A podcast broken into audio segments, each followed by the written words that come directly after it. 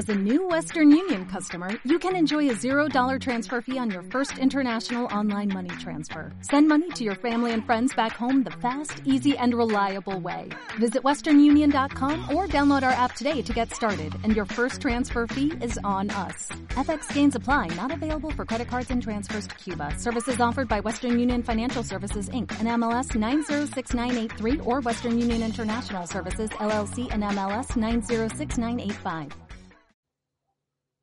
Queridas amigas, queridos amigos, espero que me estéis viendo y escuchando.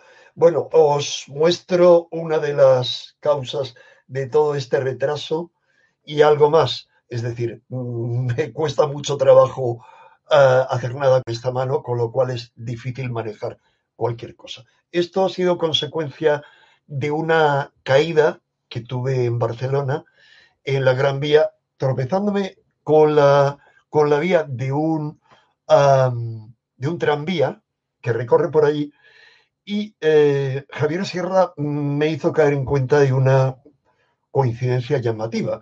Yo había ido a Barcelona mm, de forma un poco enloquecida, porque no tenía ninguna, ninguna gana de, ir, no me parecía suficientemente justificado, porque era para dar una conferencia en un sitio excepcional en la casa, eh, una de las casas construidas por Gaudí, eh, que es un lugar maravilloso, la Casa Batlló, eh, pero el problema es que no iba a ser presencial la conferencia, que había muy poca gente, iba a ser online. Pero los organizadores, el Instituto ICLOBI, insistieron, así que me desplacé allí, pese a mis presentimientos y pese a que mi inconsciente me había hecho varias malas jugadas, pero una para perder el tren, allí fui. Bueno, ese sería otro, otro capítulo a tratar. El capítulo de hasta qué punto algo es premonición, hasta qué punto algo es aviso del inconsciente con respecto a lo que uno no debe hacer. Porque ya me propuse eh, en el Ufology World Congress anterior que iba a tomarme un tiempo de descanso y desconexión, no actividad externa, algo en lo que voy a insistir, ya no por esto, sino porque es un aviso radical. Javier Sierra me recordaba, me decía, qué curioso, vas a dar una conferencia en, una casa construida por Gaudí, Batlló, y recuerda, yo lo recordaba, pero ah, que Gaudí murió atropellado por un tranvía. Así que sí, es una llamada más del destino eh, que supone no contestar a WhatsApp, a mails, a mensajes de los miles que recibo ah, durante unos meses. Por supuesto, no voy a desconectar de vosotros. He estado ausente tres semanas, dos de ellas al menos, porque sufrió mi canal una nueva censura, retiraron un vídeo. La verdad es que el título era un poquito fuerte. Era una portada de The Economist con varias amenazas posibles y una de ellas eran unos cerdos. Y yo lo titulaba Los muy cerdos nos anuncian una nueva epidemia. En fin, eh, esto también indica que voy a cambiar de tercio. Cambiar de tercio no significa renunciar a nada.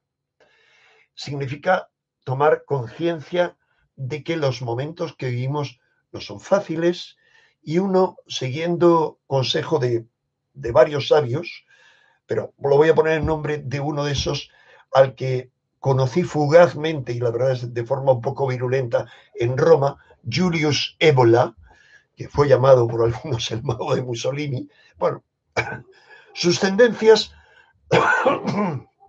sí eran además de tradicionalistas fascistas.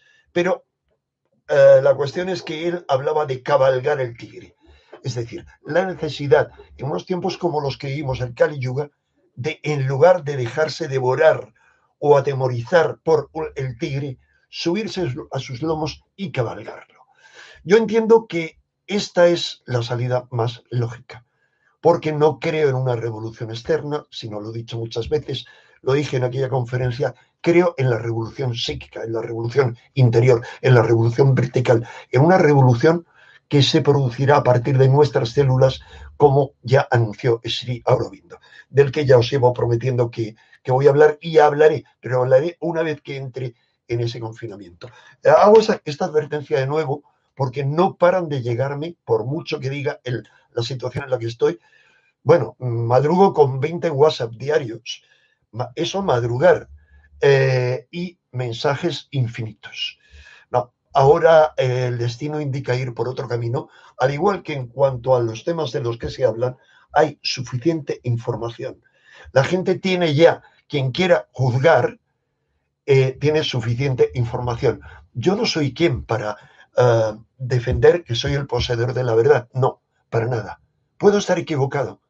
El problema es que la inmensa masa de la gente puede estar equivocada cuando cree todas las versiones que se le dan de todo. Bueno, vamos a hablar de, una de esas versiones hoy de Marte. Tan solo os recuerdo ahora que eh, de alguna manera yo me siento inspirado por una figura que he estudiado y que he admirado, de la que en otra ocasión, si hay interés, os puedo hablar, que es Charles de Gaulle.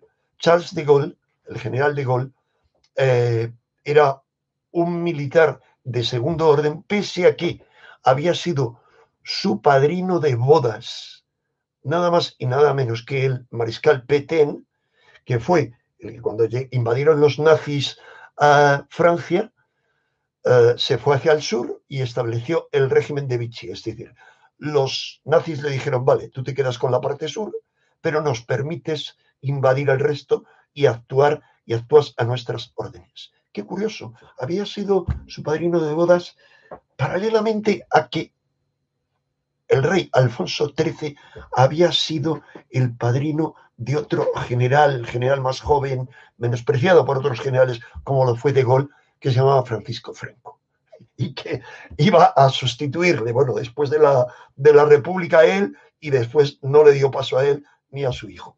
Interesante las, todas eh, esas señales que nos da la historia. ¿Por qué mencionaba De Gaulle? Porque De Gaulle, sin que nadie le hiciera caso, se marchó a Londres, como hubieron muchísimos militares franceses que no se quisieron entregar, y allí eh, intentó hablar a la resistencia, incitar a la resistencia. Al principio no se le permitió prácticamente nada. Pero luego, como se vio que era una herramienta eficaz por parte de los ingleses para suscitar una resistencia en Francia, ah, ahí ya se le dio voz. Y la resistencia, en principio, en aquel momento era radicalmente distinto a cualquier otro momento de la historia. No olvidemos que había un invasor externo que estaba amenazando a parte de Europa y a parte del resto del mundo. No había discusión eh, pero en la resistencia tuvieron que sumarse de forma inteligente y no insensata gente muy diversa, gente que era de derechas y comunistas, que eran ah, comunistas y socialistas a la mayoría de la resistencia, pero también gente que eran nacionalistas de derechas. Se sumaron como una piña para hacer frente al opresor. No, a buen entendedor, pocas palabras bastan. Eh, la resistencia no salía a las calles alegremente ni proclamaba sus ideales porque eran fusilados. Bien, ahí os dejo esa reflexión y yo ahora cambiando de tercio de forma radical, y eso sí, no ignorando por qué hablo y por qué digo esto, porque para mí estamos en el Kali Yuga, en la edad oscura, en el último momento de este gran periodo de civilización. Y, en este Kali Yuga se definen dos vías. Si es la vía de la robotización, de la materialización, en la cual, como decían Guénon, que es muy poco santo de mi devoción, Ébola y otros, en este reino de la cantidad, regido por los signos de los tiempos, es, es, un reino de la cantidad de lo material. Si vamos a ir hacia lo más material y nuestra evolución va a ser transhumanista eh, a través de la tecnología y vamos a sobrar eh, por lo menos el 50%, si no el 90% de la población, porque sobraremos, no lo dudéis. Y vamos a hablar brevemente ahora qué tiene que ver Marte con esto. O bien habrá otro tipo de salida, otro tipo de evolución espiritual. Bien, ahora yendo al grano, os diré que, eh, como anuncié, hay varios programas en los que he hablado de esto. por supuesto, los anuncios que he hecho en esos programas están llenos de errores, pero también de aciertos. Así que queda cada uno juzgar qué validez tienen los aciertos y qué validez tienen los errores. Pero recuerdo que ya hace dos años, o año y pico, cuando los chinos llegaron a la cara oculta de la luna, yo comenté en ese programa de cuarto milenio que los chinos tenían en sus manos la posibilidad hacer el reseteo de nuestra civilización y planteaba dos vías posibles. Una, decía, mencionaba dos vías, pero vamos, una de ellas era la vía de mostrar al mundo que había vida extraterrestre, eso era un reseteo total, y mencionaba otra que ahora no recuerdo cuál era. Sí, encontrar en la Luna, por ejemplo, una fuente de energía como es el helio 3 y resetear la civilización. El gran reseteo, que es el gran reinicio, ya se nos anuncia en el foro de Davos de comienzo de este año. Ya ha empezado el, gran reseteo. Y lo ha iniciado China. Sabiendo coger el toro por los cuernos, o saberse montar en el tigre, y empezar a resetear nuestra civilización, por supuesto, con el consenso y la colaboración de grandes núcleos de poder, de grandes núcleos financieros. Y a cada uno queda juzgar hasta qué punto esos núcleos financieros todopoderosos, cada vez más poderosos, tienen que ver con muchas cosas que ocurren a nuestro alrededor. para cada uno queda juzgar quién, si es que hay alguien detrás de quien lidera los movimientos callejeros que estamos viendo, vamos a ver, ahí hay dos cosas. No hay duda de que va a haber estallidos sociales brutales. Ya se avisa hace tiempo, pero yo no soy tonto y lo tenía clarísimo. Va a haber estallidos. El problema es que esos estallidos sociales, no ahora, desde siempre, cuando hay una, una manifestación, yo lo sé porque yo iba a las manifestaciones en el año 75, 76, 77, y eh, siempre había, eh, en aquel entonces yo formaba parte, no es que haya dado bandazos, es que he ido donde me parecía que se buscaba más la libertad.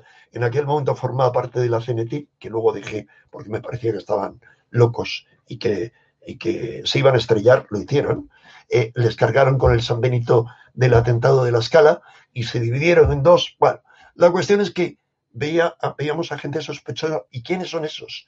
Que iban combates de béisbol con cosas así, gente que no conocía a nadie y que se dedicaban a destrozar escaparates. Ese es el eterno problema. No digo que aquellos estuvieran pagados. Hoy no tengo duda de que lo están. ¿Por qué? Porque he estado en el movimiento pacifista. En el movimiento pacifista, pues de mano de un buen amigo mío, que al que nombraron en un determinado momento portavoz del movimiento pacifista en Madrid, Juan, que era ah, el presidente de la Asociación del Libro de la Paz. El Libro de la Paz estaba escrito por un científico ah, francés ah, que había sido inventor de unos misiles destructores y que mm, se había pasado al budismo. La cuestión es que en aquel momento vi cómo era la manipulación, vi cómo Ah, lo comprobé, ya tenía datos, pero no tuve duda. Mientras que yo proponía como eslogan, eh, la masa decía, bases no, OTAN fuera. Era lo único que les interesaba, los americanos fuera. Yo propuse ni bases, ni OTAN, ni pacto de Varsovia, que era el otro enemigo que teníamos. Bien, eso se anuló por parte del, del secretario general de un conocido partido. Dijo que no, que no, que vamos, que para nada. Hombre, ¿cómo iba a ofender a sus amos? Pero había otros comités que tenían que ver con esto, con la OTAN, en los que, mm, por las investigaciones que hicimos, claramente los dos de los dirigentes no se les conocían ingresos justificados. Algo así ocurrió hoy. No lo olvidemos en ningún momento. Protestemos contra lo que protestemos. Eso es un grave peligro. Nos vamos a enfrentar a situaciones violentas y aún con el enfrentamiento mayor de la población. En fin, no puedo parar de hacer reflexiones de actualidad. Así que vuelvo, todo esto está conectado con Marte. Marte es el dios de la guerra. Eh, y habría mucho que hablar en ese sentido. ¿Qué significado tiene que ahora justamente se vaya a Marte y que en Marte se pueda realizar un gran descubrimiento? Quedará para otro día, porque hoy voy a abreviar. Mi problema ha sido que me he liado a preparar un, un tema que quería desarrollar en extenso y era tan extenso que primero no he podido acabar de, desarrollarlo y luego daba para cuatro programas. Así que vamos a hacer el primero de dos Y un tercero que os anoto es hasta qué punto, no tengo por aquí la, revista, tengo varias revistas de año cero, pero esa no la tengo por, el problema, hasta qué punto la conquista de Marte, como anunciamos en una portada de año cero, tiene que ver con el nuevo eón de Horus anunciado por el mago Aleister Crowley, cuyo principal discípulo en Estados Unidos era uno de los fundadores del Jet Propulsion Laboratory, que es la base factual de la NASA y es de donde se controlan las expediciones a Marte. ¿Hasta qué punto, como mm, insinuábamos ahí, tenía que ver con la implantación, con el comienzo de un nuevo orden mundial? Insisto, no es un tema que voy a tocar ahora, no solo porque es tarde, sino porque requiere un amplio desarrollo y no lo he preparado suficientemente. Al igual que no he preparado parte de eso, sería tocar, eso quedará para otra ocasión. ¿Qué conexiones tendría todo esto con el 11 de septiembre? Bueno, como os digo, un tema muy, muy largo. Pero os hablaba de ese anuncio que yo hice en aquel momento, pero también a finales de diciembre, antes de llegar a finales de diciembre, grabamos un programa de cuarto milenio sobre qué iba a ocurrir en el año 2021. Lamentablemente no dio tiempo más que a tocar otros temas, pero un tema muy claro que estaba en las claves que había presentado Iker era que yo estaba convencido de que este año podría ser eh, el año del anuncio oficial de que existe vida extraterrestre.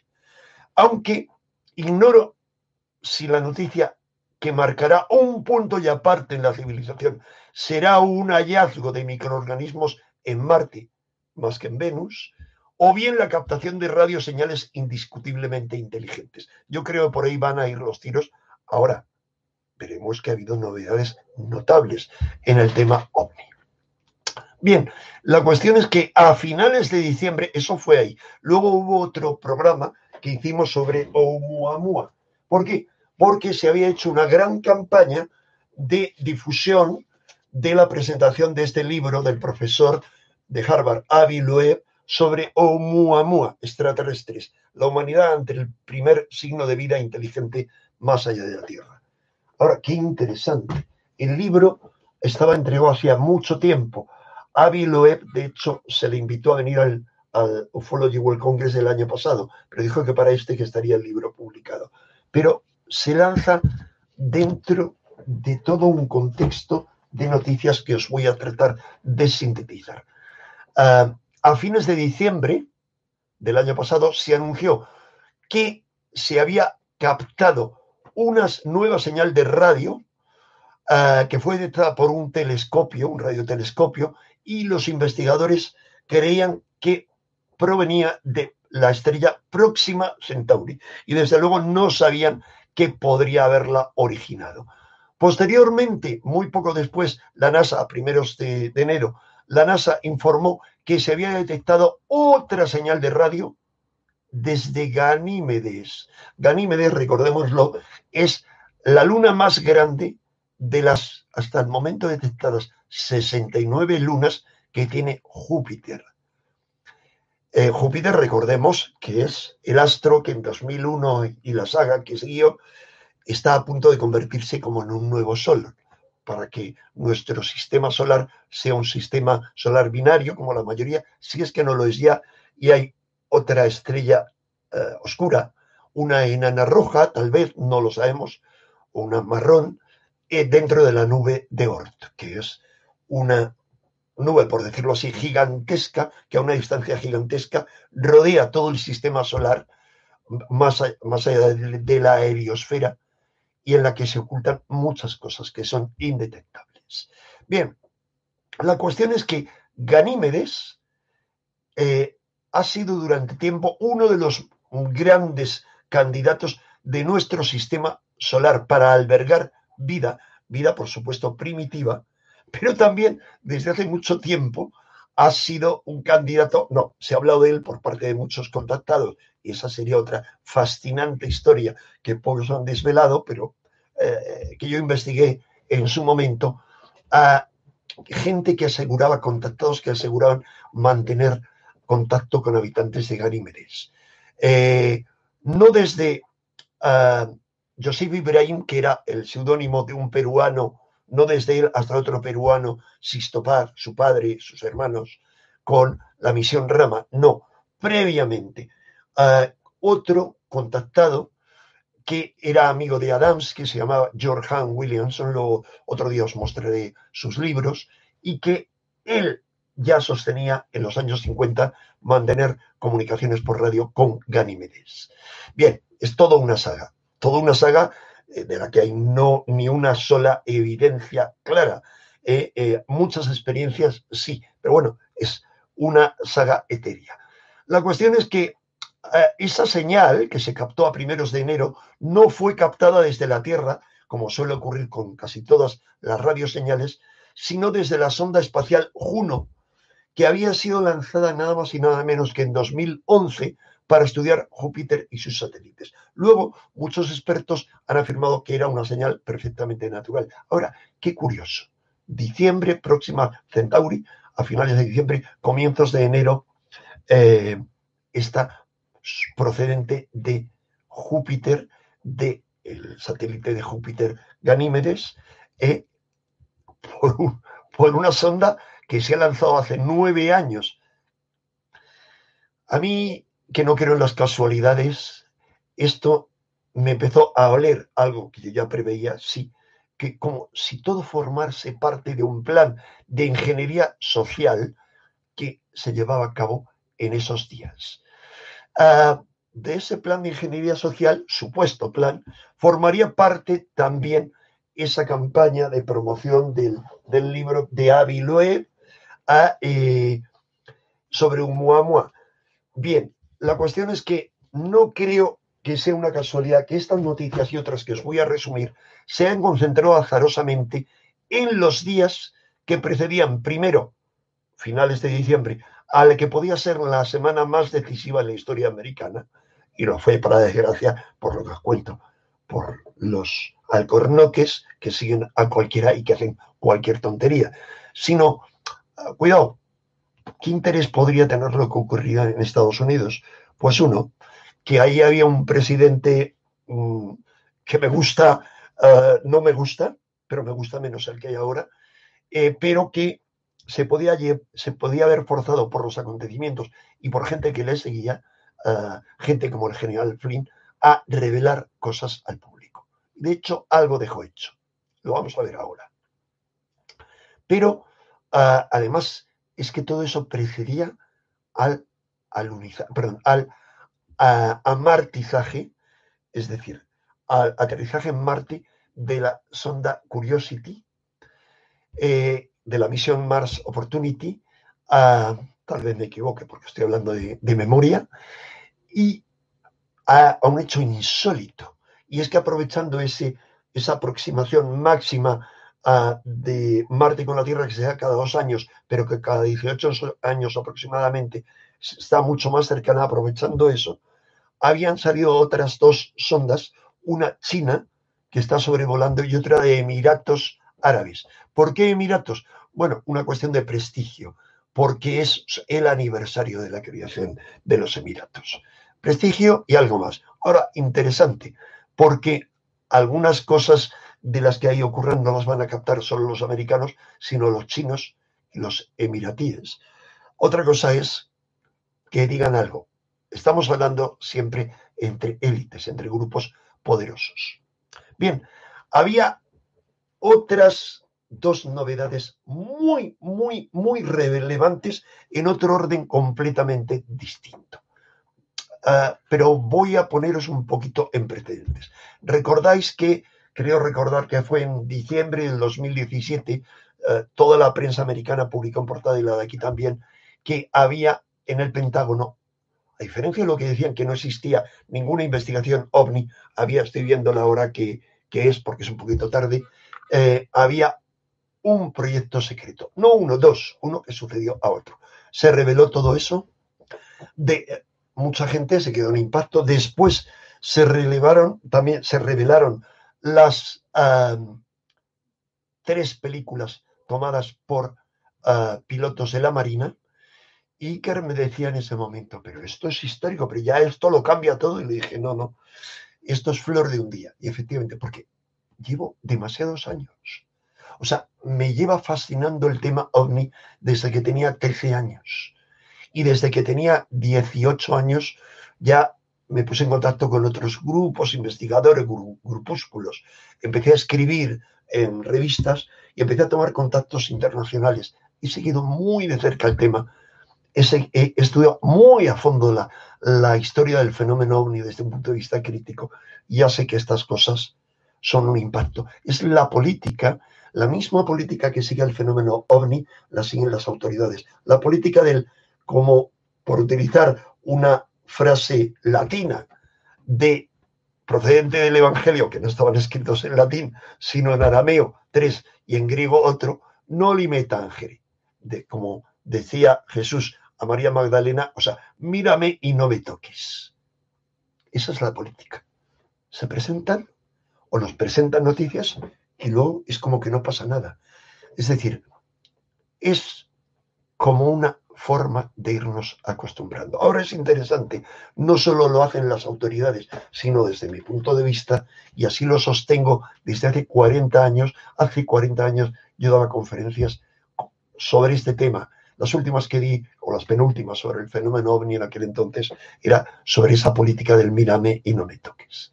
Bien, la cuestión es que a fines de 2020, una noticia, os voy a comentar algunas noticias que la prensa española no ha publicado. Qué curioso, ¿no? Con lo que puede interesar el tema ovni y que son verdaderos noticiones. No ha habido eco, es más, ha habido comentarios, a raíz de que yo he hablado de ello, comentarios escépticos, matizaciones, sí, matizaciones, pero eso no quita la noticia. A fines del año 2020, el periódico New York Times informó de que se esperaba que otro grupo de trabajo secreto que se sabía que se había constituido dentro del Pentágono, controlado por el Congreso y el Senado, publicase nuevos hallazgos, nuevos y alarmantes hallazgos, decía en concreto que podrían involucrar vehículos hechos de materiales que no son de este planeta. New York Times. Eh, y ahí citaban a un astrofísico y antiguo consultor del programa OVNI del Pentágono desde 2007, el doctor Eric Davis. Este le dijo al New York Times que había dado una sesión informativa clasificada a la agencia del Departamento de Defensa ya en marzo del año pasado sobre vehículos fuera de este mundo no fabricados en esta tierra. Bien, pero a eso, que pasó inadvertido, siguió otra notición. En enero, y lo voy a decir así, aunque luego lo matizaré, el Pentágono admitió documentalmente haber retenido y probado restos de ovnis accidentados, incluido el de Roswell. Bien, ¿esto qué significa? Hablaré otro día en extenso de esto, porque merece un vídeo por sí mismo, Ah, merece un vídeo, no tengo aquí a mano, sí creo que sí. Os voy a mostrar algunos de los libros. Esto no es, no es algo nuevo, perdón, porque no iba a hablar de este tema, pero ya lo comento. No, hace ya mucho hay varios libros sobre este tema que se habla de ovnis estrellados, que se ha investigado a fondo sobre ello, UFO retrievals. Y lo interesante es que se sabe que los restos de esos ovnis iban a parar a Bright Patterson, que es una antigua, mm, antiquísima base americana, Bright File, el campo de Bright, y luego se le unió otra, Bright Patterson. Y ahí esa era la verdadera Área 51. Ese es otro amplio tema, con la, lo que se llamaba la Hangar 18 y la Blue Room, perseguida por algún conocidísimo político americano al que no se le permitió acceder a ella. Pero estamos hablando de documentos. Estamos hablando de 154 páginas de documentos desclasificadas por la DIA, es decir, por la Agencia de Inteligencia de la Defensa. Y de ahí se deduce que, así textualmente, entre comillas, pudieron aprender algunas cosas sobre los materiales de construcción de estas mm, naves estrelladas, naves o fragmentos, más bien fragmentos de naves, que son tremendamente prometedoras como materiales futuristas que cambiarán nuestras vidas para siempre. Otra cuestión es si eso ya se ha estado utilizando desde hace, desde hace mucho. En año cero publicamos muchos artículos, pero este, Estados Unidos ocultó tecnología extraterrestre, militares y científicos desvelan la mayor conspiración de la historia. Bueno, es un bla, bla, bla de revistas de charlatanes. Claro, yo decididamente he dedicado mi vida a ser un charlatán. Y a mucha honra. Y lo sigo siendo, y a mucha honra. Eh, no confío en que en vida pueda haber confirmadas muchas de las cosas de esas fantasías a las que he dedicado buena parte de mi vida, pero buenísima parte de mi vida, porque paralelamente a mis trabajos eh, como eh, experto en marketing y en publicidad, y luego también periodista, eh, siempre estaba no solo el tema ovni, sino una búsqueda a todos los niveles, pero bueno, ahí está. El tiempo dará o quitará la razón. Solo el tiempo. Bien, la cuestión es que en cuanto a por qué se habían relevado, perdón, revelado, disculparme porque no estoy muy bien, el golpe me afectó gravemente, tuve un problema nasal bastante gordo, me han quitado los puntos ahora, etcétera. Fue un impacto muy, muy fuerte. Esto habían sido documentos entregados a un investigador respondiendo a una solicitud formulada hace más de tres años. Es decir, hay unas solicitudes que se pueden hacer gracias a la ley de libertad de información y uh, este la hizo y en tres años después le contestan. Tres años después. Bien, estoy viendo que estamos 1140 amigos. No voy a tardar mucho en terminar porque voy a dividir esta temática en varias partes, así que no os alarméis.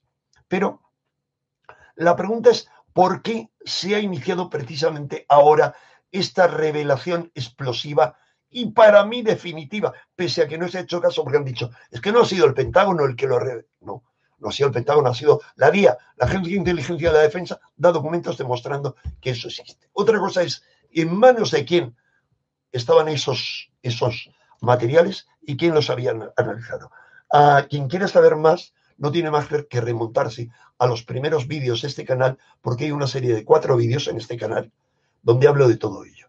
Y explico cómo la empresa Bigelow, Bigelow es un multimillonario, pues, digamos, paralelo a Trump, que se hizo rico con la industria inmobiliaria y que luego se metió en la industria espacial, aeroespacial. Pero antes financió investigaciones paranormales de todo tipo.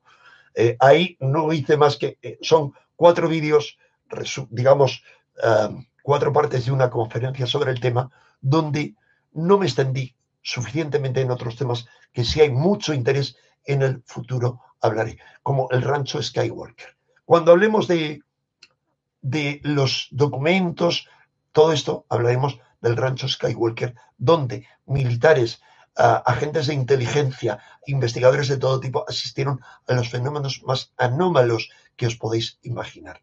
O sea, se le ha llamado el sitio más extraño de la Tierra. Bien, la cuestión es que, ¿por qué precisamente ahora? ¿Por qué ahora, recientemente, es decir, a finales de diciembre, la CIA comenzó a desclasificar multitud de documentos ovni de golpe, además de los que había desclasificado antes? Por un motivo legal muy concreto. Y para quien le parezca una alucinación mía, le voy a, a dar abajo el link. El link de una ley firmada por Trump. Y os leo cuál es el link. Intelligence, Senate, Government, o sea, eh, el Senado del Gobierno de los Estados Unidos, Inteligencia, Publicaciones, autorización, ley, autorización de inteligencia, ley fiscal, año fiscal 2021. ¿Qué significa eso? Ahí lo tendréis que leer, primero darle al traductor, lo podéis hacer, y luego leer con mucho detenimiento y entre líneas. Pero el que se, no solamente se revele esta información, sino mucha más, está estipulado por la ley de factura del COVID de 2,3 billones de dólares para la población, firmada por Trump el 27 de diciembre. Esta ley incluía cheques de estímulo para cada contribuyente estadounidense de 600 dólares, pero también había en esa ley una cosa que se llama comentario del comité, lo tenéis que buscar así, en inglés, para leer lo que dice, que concede a las agencias de inteligencia americanas un plazo de 180 días, es decir, seis meses, para revelar documentos sobre los ovnis. Lo que pasa es que hay, hay matices muy concretos, es decir, no tienen que revelar todos esos documentos al público, ¿eh? sino al menos que lo conozcan los políticos, los congresistas, los senadores. O sea, eso admite, todas las leyes admiten matices, como hemos visto con las leyes americanas, con las leyes españolas. O sea, de repente se pueden pasar una ley por el sobaco directamente. No importa que la excusa sea que la tierra está cayendo sobre nosotros y que vamos a morir todos, no importa cuál sea. Bien, eh, ¿por qué yo creo que va a haber una revelación pública? Pero también porque creo que probablemente sea, no con toda seguridad, la primera revelación pública va a ser hemos descubierto que en Marte hay vida, microorganismos. Vamos a matizar eso a continuación, porque eso ya está descubierto hace mucho. O sea, no nos van a anunciar nada nuevo, no, van a confirmar poquito a poco. No creo que como un gran shock. Y si es como un gran shock, os anuncio, os adelanto, estará absolutamente manipulado. No toquemos eh, las palmas, no cantemos victoria, no porque será una forma de manipulación. Bien, ah, hay varios motivos eh, para esto. Motivos por los que, con toda certeza, estas misiones, no sé si ahora o más bien en mayo, porque va a haber confluencia de que alguno de esos, una de esas misiones la China aterrice, sino que va a haber también un helicóptero sobrevolando Marte, no, no sé cuándo no lo puedo decir. Si yo tuviera que anticipar una fecha, diría mayo. Pero ¿por qué en mayo?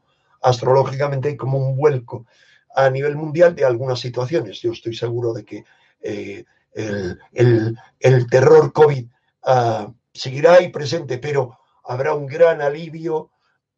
No, me puedo equivocar una vez más. La cuestión es que más allá de eso, esa revelación de hay vida extraterrestre, se puede ir a Marte, ahí se pueden plantar bases y esa es la última esperanza de la Tierra cuando la superpoblación y la falta de recursos energéticos y alimenticios eh, marquen el fin de la humanidad, que así lo, lo plantearán en el futuro, esa revelación pública promovería un apoyo mundial al gran, al inmenso esfuerzo financiero que supondrían las expediciones tripuladas a Marte. Uno. Dos, la terraformación de Marte, es decir, el crear allí un clima parecido al de la Tierra y la instalación allí de colonias humanas. Eso va a ser un esfuerzo enorme, o sea, un esfuerzo sin precedentes históricos, sin precedentes, porque lo que fue eh, el llamado descubrimiento de América, mal llamado descubrimiento de América, ya se descubierta, y la conquista de América, primero de la América hispana y luego la conquista, eh, digamos, mucho más salvaje y, asesina del norte, ah, porque exterminaron directamente, de una forma mucho más directa a los pueblos, ambas fueron un proceso muy paulatino. Vivíamos en otro mundo. Ahora todo actúa de forma inmediata. Eh, como os decía, muchos plantean la conquista de Marte como la última gran esperanza de la humanidad para su supervivencia. Y esto es clave. Y por eso es tan importante hallar vida allí, demostrar que allí hay vida, no solo agua, que ya se sabe que hay en los casquetes, se sabe, y subterránea, no. Primero, dirán, ¿hay vida? Perdón, ¿hay agua? Y por lo tanto podemos sobrevivir y podemos extraer más agua. Segundo, hay gérmenes de vida. ¿Por qué es tan importante esto? Esto nos lo apunta un reciente experimento realizado por unos investigadores alemanes. Ese reciente experimento demostró que las cianobacterias pueden crecer en condiciones atmosféricas idénticas a las marcianas. Y esto significa que en Marte, se traduce como que en Marte podrían cultivarse al menos algas para sustentar la vida humana, al menos algas. Bueno, eso si no es que en Marte ya eh, existen bosques, como eh, se planteó, lo planteamos en la revista Año Cero, estoy buscando por aquí cuál era eh, el número, creo que era en este número, que muchos investigadores, Marte, planeta verde. Bien, Marte, planeta verde. Estamos hablando, no, no tengo por aquí claro el año, pero estamos hablando el año 2000 aproximadamente, y Arthur Clarke era uno de los que interpretaba ciertas fotos de Marte como claramente eso. El hallazgo de clorofila en la superficie de Marte puede obedecer a la existencia de organismos unicelulares, según Arthur Clarke y otros. Bien, pero ahora es cuando interesa contarlo. Ah, paralelamente a este experimento de investigadores alemanes, un poco antes, equipos científicos conjuntos americanos y europeos, es decir, de la misión Mars 2020, que es esta, que está ahora, eh, la NASA, y los homólogos suyos de la misión conjunta eurorrusa ExoMars, visitaron e investigaron la evidencia convincente más antigua de vida en la Tierra, es decir, dónde y cómo eh, existe la evidencia más antigua de que hubo vida en la Tierra. ¿Por qué estudiaron eso? Y lo estudiaron en el interior de Australia para prepararse para sus propias búsquedas de signos de vida antigua en Marte. Bien, yo no estoy hablando de una conspiración en la que todos estén incluidos, no, no. Eh, si hay posibilidad de una conspiración es ultra minoritaria. Insisto, será material de otros, de otros vídeos. Pero hay algo mucho más interesante y es que eh, casi una veintena de misiones a Marte enviadas desde los años 60 fracasaron. Algunas fracasaron de forma muy, muy, muy misteriosa. Os voy a comentar algunos casos, algunos ejemplos, y es Ah, por ejemplo, eh, en el caso, ah, por ejemplo, resultado, en el caso de ah, la Marsnik 2 soviética, años 60, esa y otras, no superaron el despegue. Bueno, eso es totalmente normal. Pero luego la Mariner 7 americana se perdió momentáneamente el contacto con ella. Luego hubo otras, la Mars A y B, que no superaron el despegue como la Mariner 8, eh, hubo otras como la Cosmos 419 que falló el despegue y se desintegró al volver a la atmósfera, pero uno dice, es que la tecnología estaba poco avanzada. Sin embargo, estaba ya más avanzada en 1973, cuando ya se había hecho la última misión a la Luna. Y ahí tenemos que la Mars 5, eh, la 6 y la 7, la primera se perdió el contacto en órbita marciana, la segunda se perdió la comunicación al, aterrizar, la tercera falló la sincronización. Ah, pero luego se siguieron perdiendo comunicación constantemente de una y otra y otra.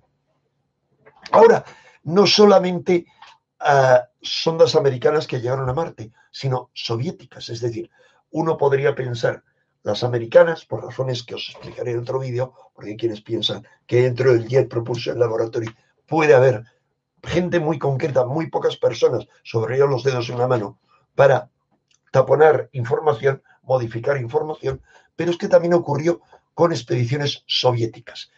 Os pondré el ejemplo más relevante. La Phobos 2 soviética se desconectó definitivamente tras enviar su última imagen a la Tierra. ¿Y en qué consistía esta última imagen?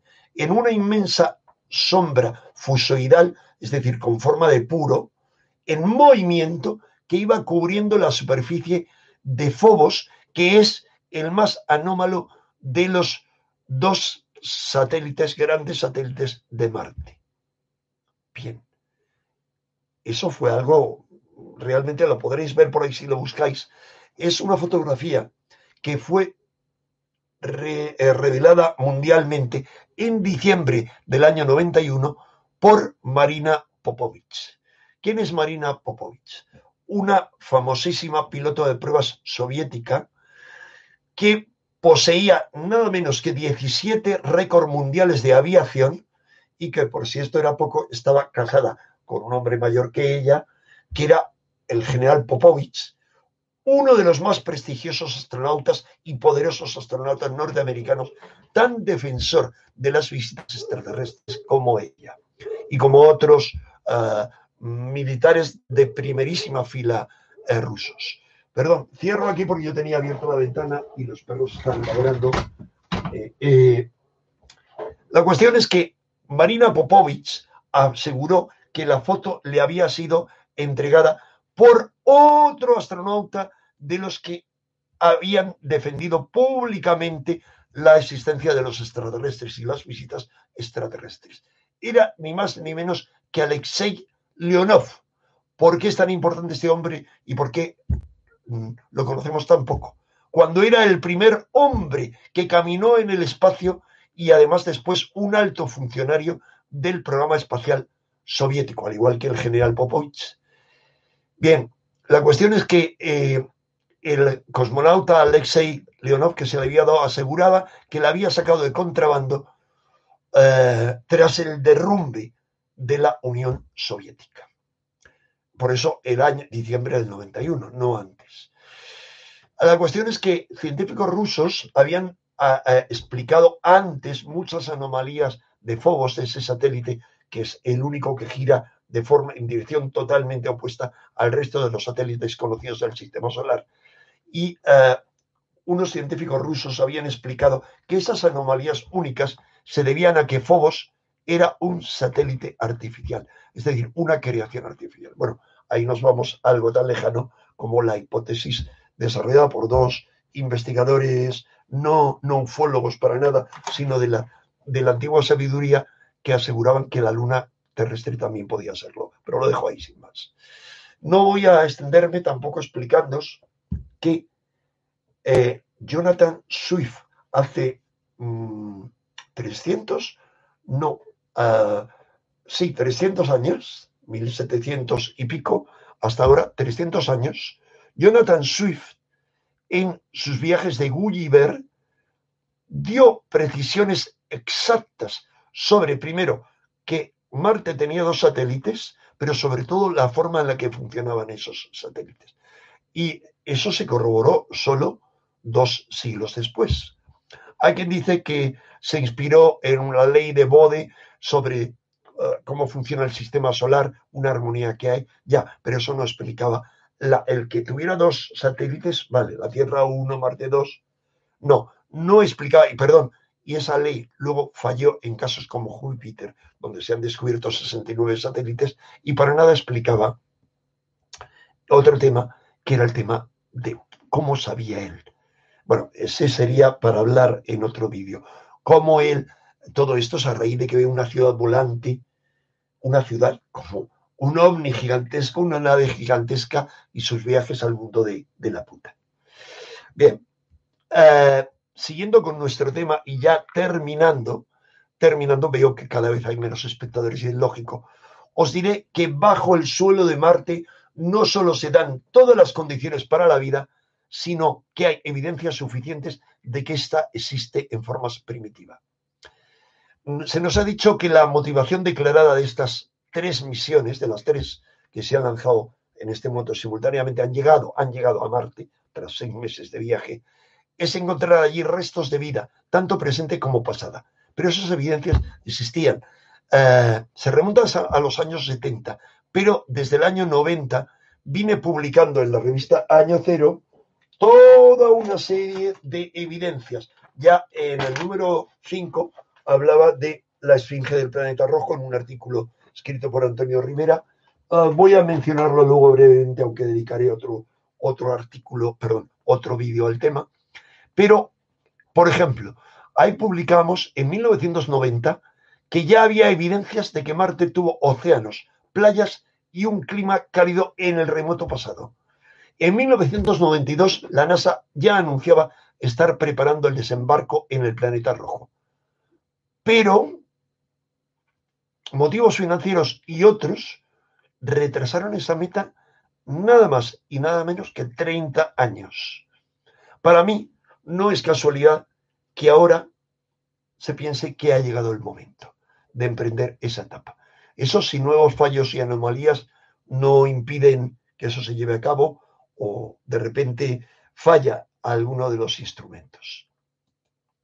La cuestión es que en, el año 2021 aparecieron estas nuevas evidencias que os he mostrado, por ejemplo, de que Marte eh, pudo ser un planeta verde y de que ah, probablemente había océanos. En ese año crucial, 2001, el año del 11S, y en el siguiente, 2002, las fotos enviadas por la misión a Mars Odisea detectaron anomalías geológicas inexplicadas y captaron supuestas señales inteligentes en Marte. En 2005 se planteó claramente como hipótesis fundamentada que podía existir vida en el subsuelo de Marte, pero después nuevas evidencias apoyaron esa hipótesis. En el año siguiente, 2006, se mostraron claras evidencias de que hay agua líquida, a la que luego se sumaron otras. Esto fue corroborado de forma definitiva en el año 2018, es decir, hace tres años, por nuevas fotos de grandes capas de hielo y de un inmenso lago de agua líquida. Y por supuesto, todo eso permitiría claramente la vida, al menos a pocos metros bajo la superficie de Marte. Y hay bastantes científicos, eh, entre los cuales Avi Loeb, eh, vamos, para mí el, astrofísico más brillante en este momento y el jefe de, astrofísica de Harvard, que creen que la vida que hoy conocemos comenzó en Marte y que de allí llegó a la Tierra. ¿Y cómo llegó, según ellos? Pues a bordo de meteoritos. Que uno dice, ¿cómo esto con Marte? Bueno, es complicado. Y así lo demostraría, por ejemplo, claramente para mí, el meteorito ALH 84001 que se había encontrado en la Antártida en 1984 y que se identificó como uno de los más de 100 meteoritos marcianos estudiados aquí en la Tierra. Eso fue noticia de portada eh, en aquella, en los años 90, a primeros de los 90, con Clinton anunciando eso como el gran descubrimiento vida en Marte. Luego se dijo que no se pusieron pegas, pero hay muchos como Ávila que siguen sosteniendo que eso es así. ¿A dónde nos lleva esto? A la hipótesis de que hace mucho, mucho tiempo, no sabemos cuánto, por supuesto, si no, no podemos datar eh, lo que ha ocurrido en la Tierra eh, con precisión, sobre todo ruinas y cosas así, no podemos datarlas con precisión. Hace mucho existió en Marte una civilización avanzada y que hay evidencias de esto, pero que se ha ocultado. Desde el siglo XIX lo sostuvieron así algunos de los más brillantes astrónomos de ese siglo. Tendríamos que discutir sus argumentos uno por uno. Claro, no hablo de los canales de Marte de Schiaparelli, no, porque él hablaba de canales como de vías no artificiales, sino naturales de comunicación entre los ríos y mares que él creía ver en Marte. No, hablo de otras, Asaf y otros, pero no me voy a enrollar. La cuestión es que hay recientes descubrimientos y teorías que han refrendado esa hipótesis de que hubo una civilización avanzada, pero no era el momento de hacer público eh, esos descubrimientos o aceptar esas hipótesis. La cuestión es que ha habido ah, desde hace mucho mm, diversas fotografías y observaciones realizadas ya en los años 50 y también ah, desde el siglo XIX por astrónomos muy reputados que podrían apuntar a la presencia en la Luna y en Marte de supuestas ruinas y también de actividades supuestamente o aparentemente inteligentes.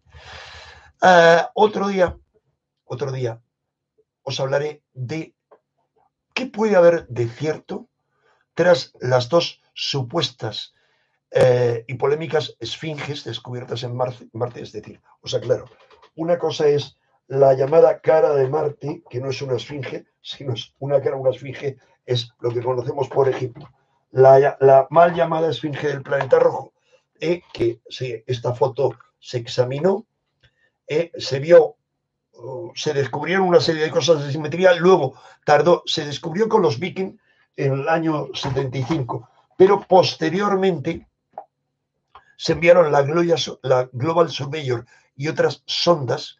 Posteriormente, 30 años después, se tardó en enviar a la región concreta de Sidonia, o Sidonia en español, donde habían aterrizado, no aterrizado, perdón, disculparme, para nada, no, el primer, el primer amertizaje ha sido ahora, oficial, al menos.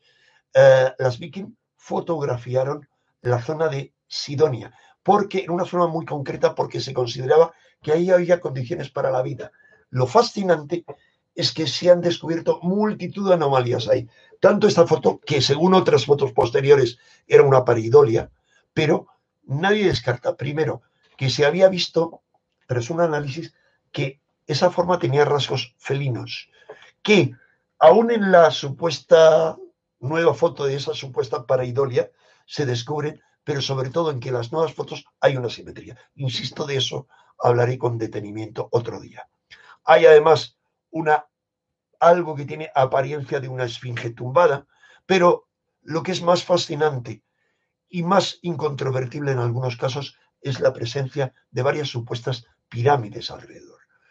Una de ellas es como un pentaedro, es decir, una pirámide, algo parecido a una pirámide con cinco caras, pero lo interesante es cuando aplicamos, como han hecho entre otros Richard Howland, creo que tengo por aquí uno de, sus libros, no, no, no está, me gusta tener los libros a la vista, otro día os lo mostraré cuando os hable de, ello.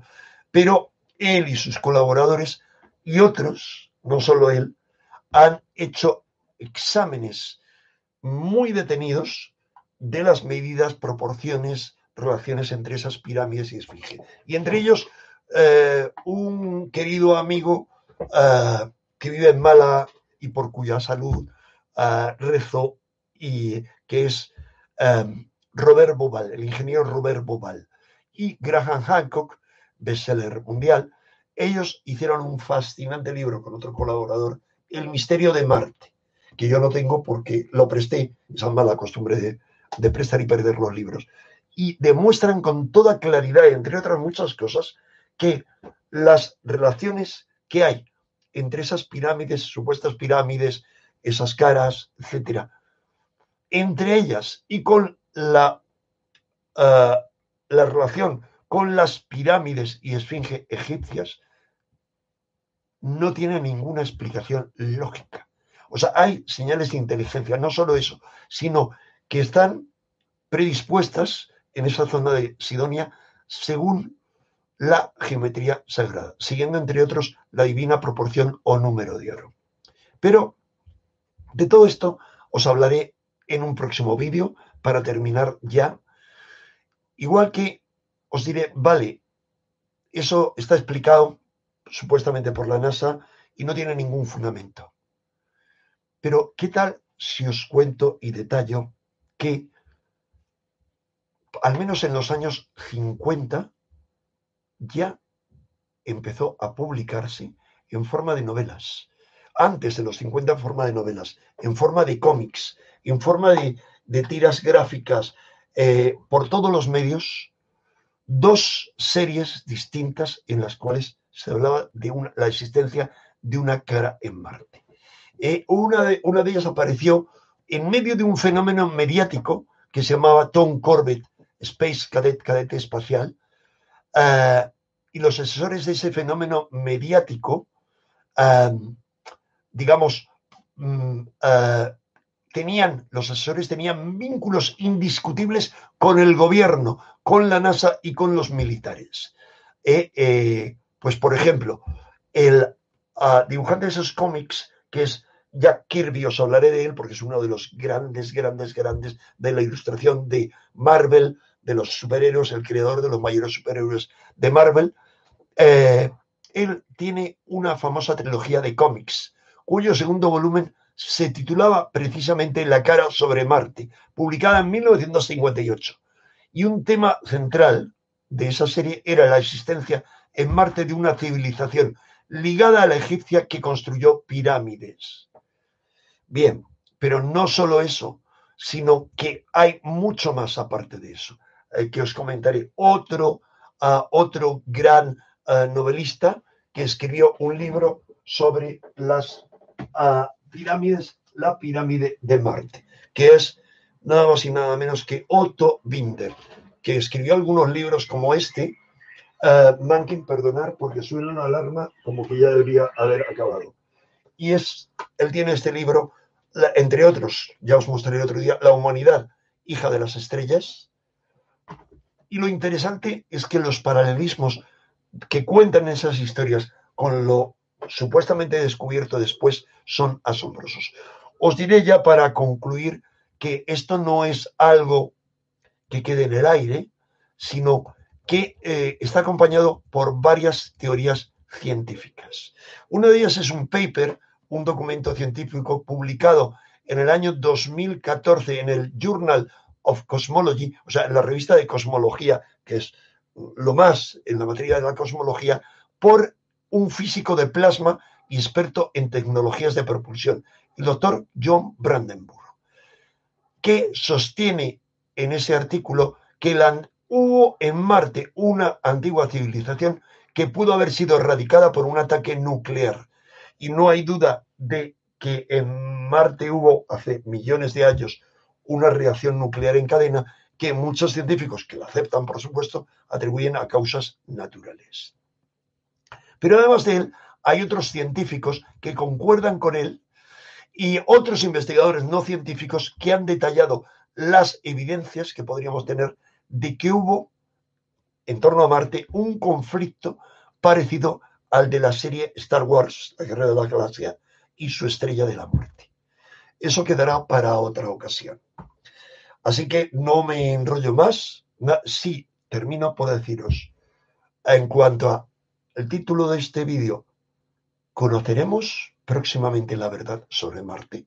La respuesta es no. Mi respuesta es no. Nos contarán lo que quieran.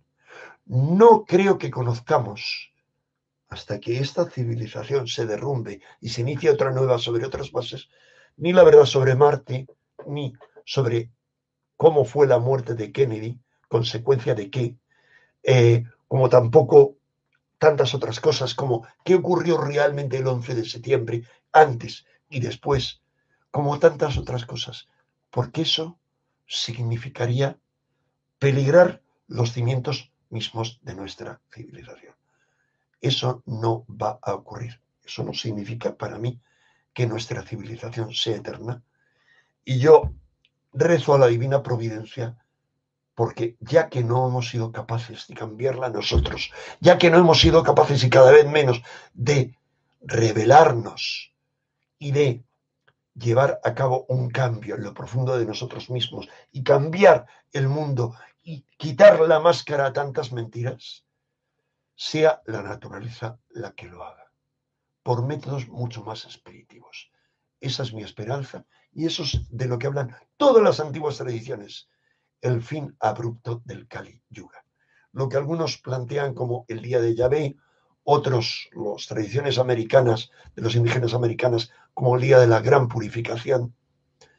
Pero eso no es un futuro, digamos, predeterminado, incontrovertible, en absoluto. O sea, yo que me he dedicado mucho tiempo al estudio de las profecías, más adelante, si interesa el tema, hablaremos. Y si llega la ocasión, por supuesto, creo que llegará detallaremos todo lo que descubrí en algunas de ellas, pero sobre todo recuerdo, lo que descubrí sobre todo es que fallaban en plazos de tiempo. No hay nada determinado, son solo avisos, son solo señales, que algunas se cumplen, la mayoría no, y desde luego no a fecha fija. Se han pospuesto muchas veces el fin de este mundo tal como lo conocemos y puede seguirse posponiendo, así que no es cuestión de quedarnos de brazos cruzados, no, sino de llevar a cabo esa revolución dentro de nosotros mismos.